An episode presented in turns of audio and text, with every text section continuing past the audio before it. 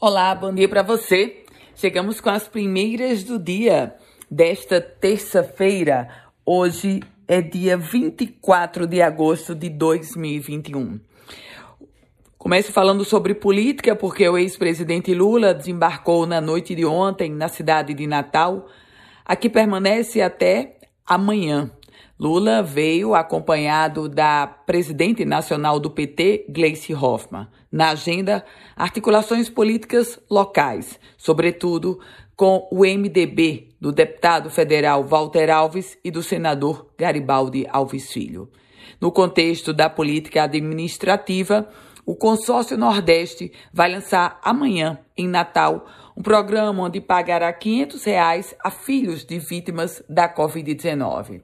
Esse lançamento vai ocorrer na cidade de Natal, com a presença de diversos governadores do Nordeste. Um detalhe importante: um evento que tem uma relação muito próxima com a própria presença de Lula no Rio Grande do Norte, já que o ex-presidente vai participar desse evento.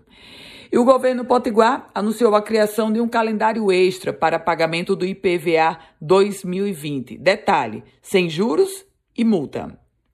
Segundo a Secretaria Estadual de Tributação, o pagamento segue as regras de um calendário anual, começando o prazo limite para adesão, primeiro vencimento é agora dia 27 de agosto.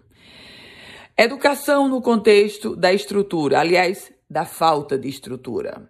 Um terço das escolas municipais da capital potiguar já deveria ter retomado as atividades presenciais, mas assim não fizeram por falta de estrutura, por problema de estrutura nas escolas municipais. Essas, esses dados foram revelados pela própria Secretaria Municipal de Educação. A rede municipal voltou a ter aulas presenciais em julho deste ano, depois de 16 meses paralisado, mas mesmo assim, agora a gente conhece os dados que um terço das escolas não retomaram. Vacinação contra a Covid-19 avançando no Rio Grande do Norte de uma forma geral e na cidade de Natal foi ampliada a D2, a dose 2 da Pfizer para quem tomou a primeira dose até o dia 3 de junho. Aliás, por falar na vacinação, a Secretaria Estadual de Saúde recebeu 140.170 doses ontem.